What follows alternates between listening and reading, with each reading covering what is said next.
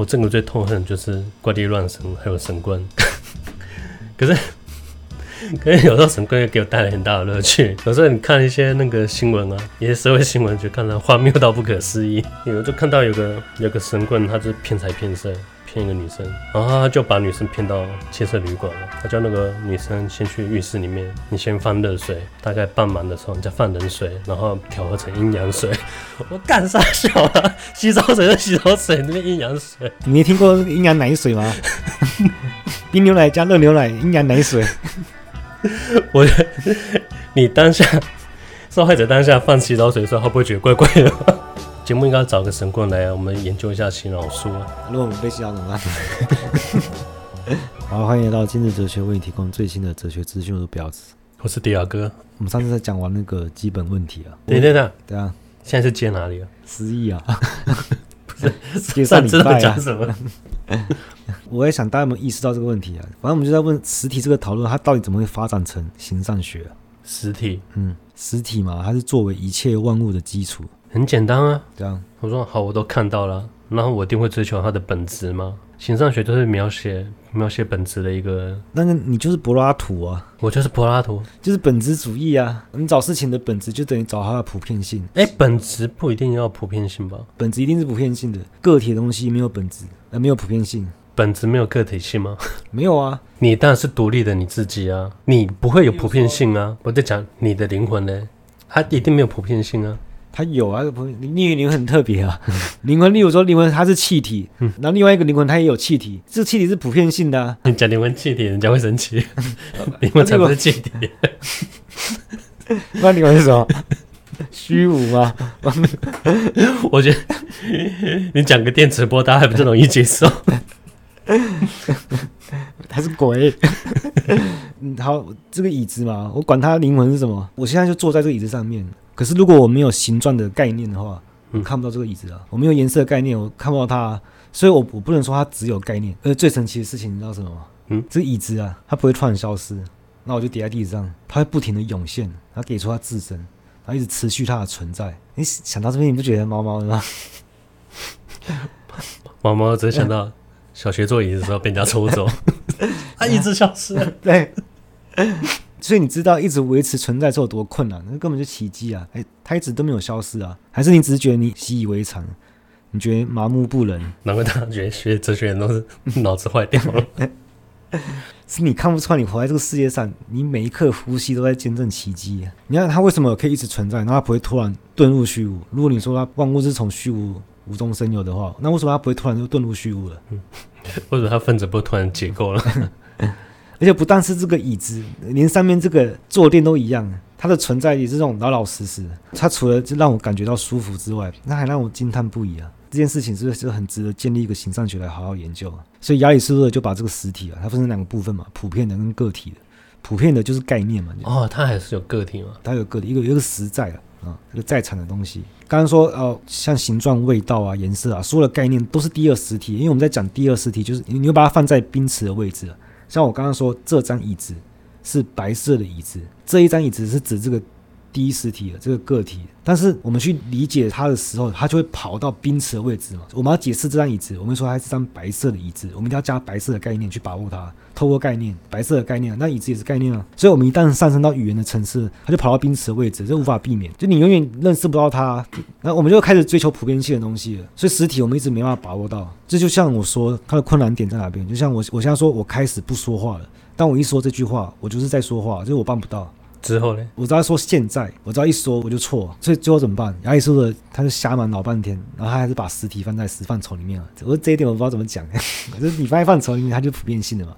可是他没办法，他不能说，因为一说就错，所以他明明一开始就意识到这个问题，可是没办法解决了。然后第二实体就会很像第一实体的属性一样嘛，他在表述它，但第一实体自身不能被表述，这个问题很大。我们可以来讲一下你不爽的问题啊，什么东西？最终原因都丢给神了？这个这个 Beyond。你不是不爽，我说你这些做哲学会不会太轻松了？他们解决过好几次这个问题啊，也有尝试解决啊，有啊，就黑格解决了，有解决，解决了。你看第一实体到第二实体，他们会产生差异，就从主词到宾词这个过程。所以我们一旦去思维它，它就跑到宾词这边嘛。然后这两者之间产生差异，你这样跑过去就等于追求的是普遍性的，你推到最后就会是神，不然就会走向虚无了，就差不多了。不是因为神有多伟大，就是解释不下去。你不是不爽、不负责任，是你是感觉到无能为力啊。这种无能为力来自于不能自圆其说，就是他没有一个完整的体系啊。所以黑格尔把这个差异，他把它换成否定，他说整个哲学史就是这样推动的，是谁否定谁，谁又否定谁。包括我现在我现在说的话进到你脑子里面，它都被理解成抽象的概念，然后就产生差异。你不可能照单全收，因为到你脑子里就变成第二实体了。这个转换就会产生一个差异，你否定它，它就会推动整个哲学继续往前。所以，我们不能控制它的方向。这个进程是很慢的，是你否定它，它才会动一步。未来不是想说有什么无限的可能，未来是未来是你每踩一步，探一下头，然后再慢慢踩一步，慢慢的进步的样子。这个否定，这是积极的否定啊！而且你不能否定黑格尔，你否定他就中他的计。对，他说你一定会说我错。如果你说他错，你否定他就代表他对了。那我不能揍他。跟他 slave 哎，搞不清状况，搞不好我魔抗很高。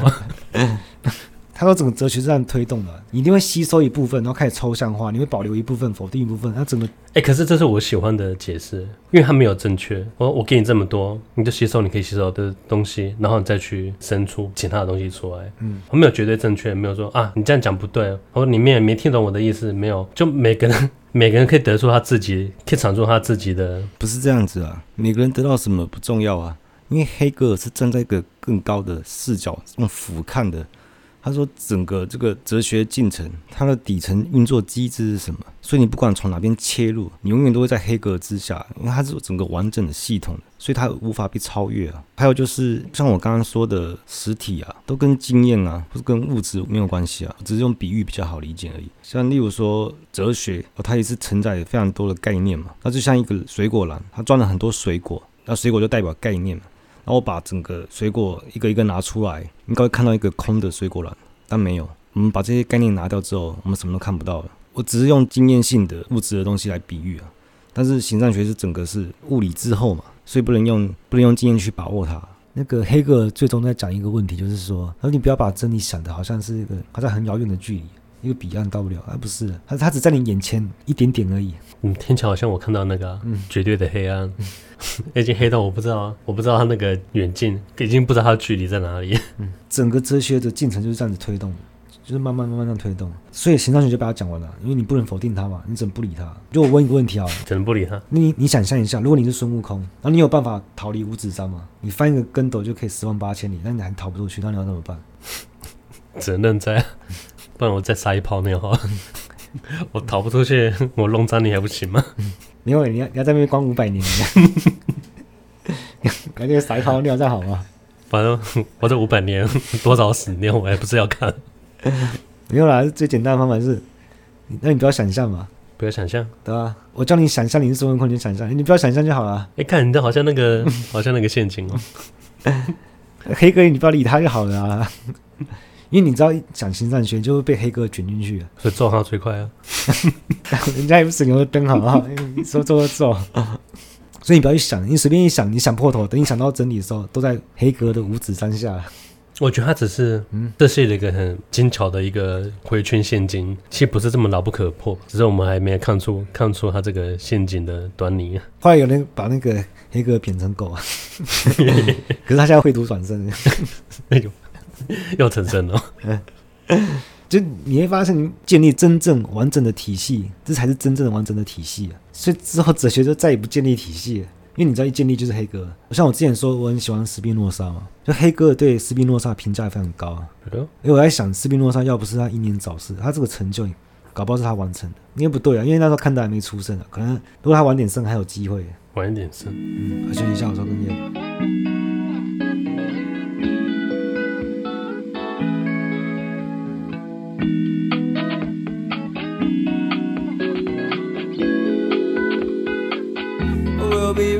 22. Unless there's something wrong with you. I plan I make it in the news. Melodrama, I cannot lose.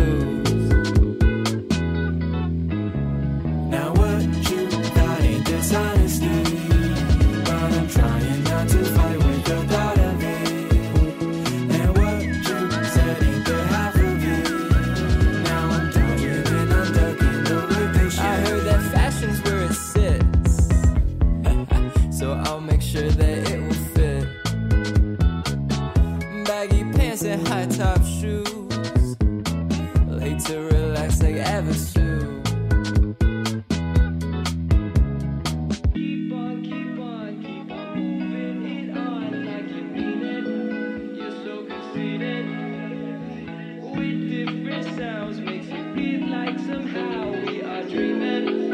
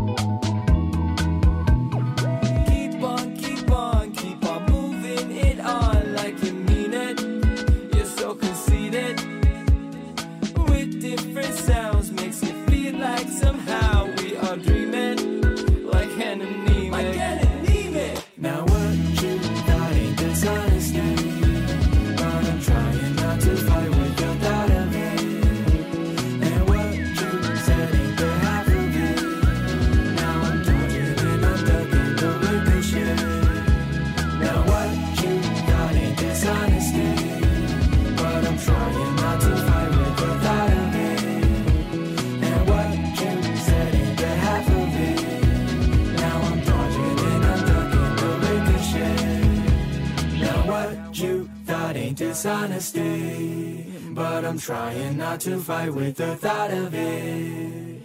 And what you said ain't the half of it. Now I'm dodging and I'm ducking the ricochet. 然后这个实体问题了，到低卡那边就变成心物二元论，呃，心有一个实体，物有一个实体，这样就好了。精神归精神嘛，物体归物体，这种二元论遗毒常态我们到现在，超可怕的。不是啊，嗯，他觉得心物二元论就可以分开了吗？对。啊你，实体跟心理分开之后，还是可以，还是可以追究啊，对。啊，还可以深究啦，还是可以深究啊。而且他他把它分开嘛，然后他又说我思故我在，他说是我有思维代表我存在啊，哎，你不是把它分开吗？然后然后休谟就提出了很有名的休谟问题嘛，然后我没有看出他你证明是什么、啊，呃，都几岁了还在那边因果，那你习惯而已啊，什么东 米斯怎么会代表你在？我看不出这两个什么关系啊？还是以前都讲过了，那讲快一点，到康德那边还变物自生不可知嘛，又二元了。只是他说不要讨论啊，中间还很多种跳过啊，什么洛克、布兰尼兹啊、斯宾诺莎，所以这个这个实体问题他怎么解决？他怎么不要把它推给神？他只能把它调和在一起嘛，就是精神。精神所以那个个体跟概念，它又被调和在一起。你会有疑问的时候，就是因为它它两个突然分开了，就是说分开这段路是白走的，是笛卡尔害的。然后康德把它推到另外一个高峰，到黑格把它解决，因为你就把它分开嘛。笛卡尔闭嘴就好了。不是啊，不能这样否定笛卡尔啊，我们否定他。他要先分开，大家才会想要把它整合嘛。有人是笛卡尔主义者，因为有他说要心物二元分开之后，后人才会想说，哎，能不能把它整合起来？我觉得凡事都是凡事都有意义，没有无意义的事情。可是现在普遍性来看，我们社会相信新物二元论是占大多数人，大家都觉得肉体跟灵魂是分开的，死后之后灵魂还还有个灵魂，感觉这是好像基本设定，是不是？是因为宗教很常使用这种设定吗？宗教，我觉得一旦要讨论到死亡的问题，就会接触到灵魂的问题。他们第一个要做事情，一定要承认你的存在，就你死后还要存在，玩搞屁呀、啊！而且而且你知道，你加入我的会员，未来你死后世界对啊更 更完满。如果如果我是一个信仰虚无的人，我说，你死后就会遁入虚空，你会信我的宗教吗？可能啊！你会破碎虚空，这样魂飞烟灭。所以我们好像是按照人性来。哎，如果反观一下啊，你信我宗教，我可以让你的敌人灰飞烟灭，让你憎恨的，这是杀手组织吗？然后我们现在人都以为说，哦，死后一个灵魂代表自己什么什么，那其实不是啊，是这个年代流行什么，我们的意识形态是什么，这些文化什么。创造了我们，然后随着时代过去，我们我们这一代人的那些精神性啊也会消失，就是根本就普遍性的嘛。我们只要一出生就会受到这个符号秩序或者说象征秩序，马上要比较严格，我们不能控制我们自己成为什么人，这整个社会整个文化在影响你，一定是乱世才会出英雄啊。所以其实我觉得那些就心中很有信仰的人，其实他们很信的是一种个体性的东西。六神一定要是非常独特的存在嘛？有人觉得这个很蠢，但是我觉得不会啊，其实他还蛮高尚的。可是有些像像日本他们的民族，干他什么东西都是神明啊，石头有石头的神明，嗯，他连那个连物品都要给他灵性，什么附上身啊？啊，附上身是什么？附上身，嗯，叫附上身嘛？然后物品都赋予他灵性。那他就觉得说，那我也是神明啊？没有，唯独你不是，唯独人类不是，所以人类要要去感恩跟谦虚啊，对，跟去敬拜所有世间万物所有东西。有宗教是用那种威胁的方式逼你相信吗？有啊，像连锁信那样的。对，你不积功德的话，嗯，有啊，很多。我也不能说几乎。如果一个一个和尚，然后突然暴怒的话，他的道德只会倒扣啊，佛也发火一样。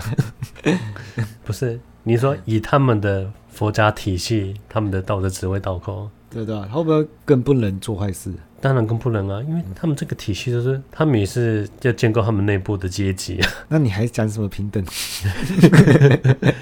有啊，不然我不然为什么会有？他们还是有学长学弟制啊，不然怎么会得道高僧根？如果有学长呛你，你就刚刚说，哎，自己切都是虚妄。不是你，你一个住持，你在讲佛法，你一个新进来的，你可以，你可以刁他吗？你可以推翻他吗？就算讲是真理，大家会信你吗？如果一个小沙弥扫地扫一扫，他的扫把甩下来的时候，直接给你对呛，所以你讲错了啊！所以这时候，这你辈分就就拿出来使用了，压他，不是不是拿智慧出来吗？没。有的话就拿智慧，没有的话当然就是拿辈分。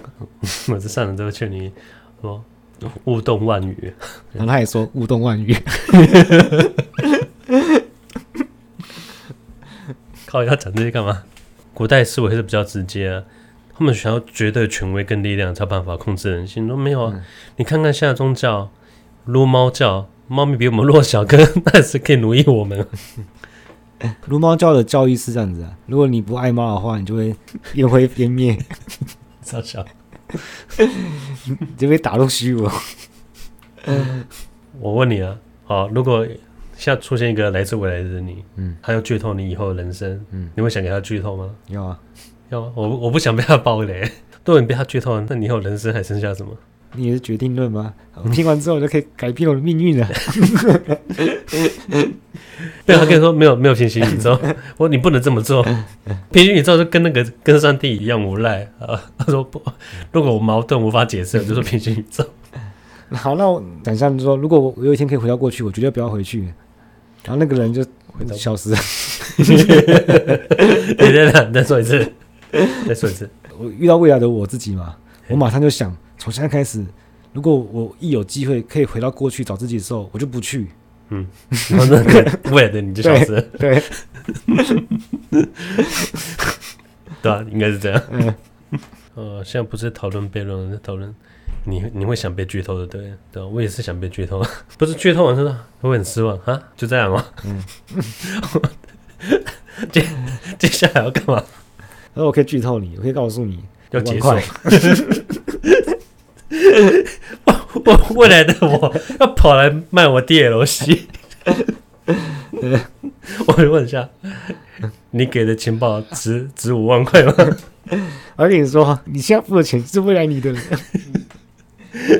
不是你这个钱没有损失，因为钱还是回到你自己手上，未来的你手上，对啊。我的问题是说，他给的情报到底有没有价值？难道我就可以改变改变未来吗？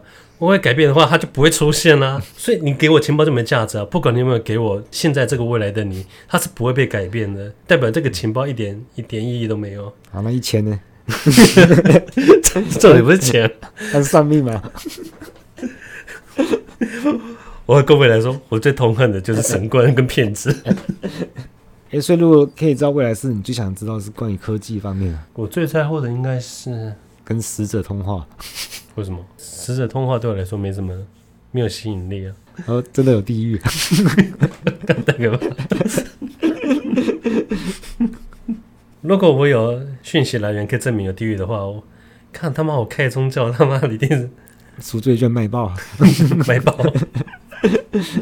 如果未来给你只口头讯息，不是有实体的科技，那一点意义都没有，就完全是听他在讲而已啊，跟神棍有什么不一样？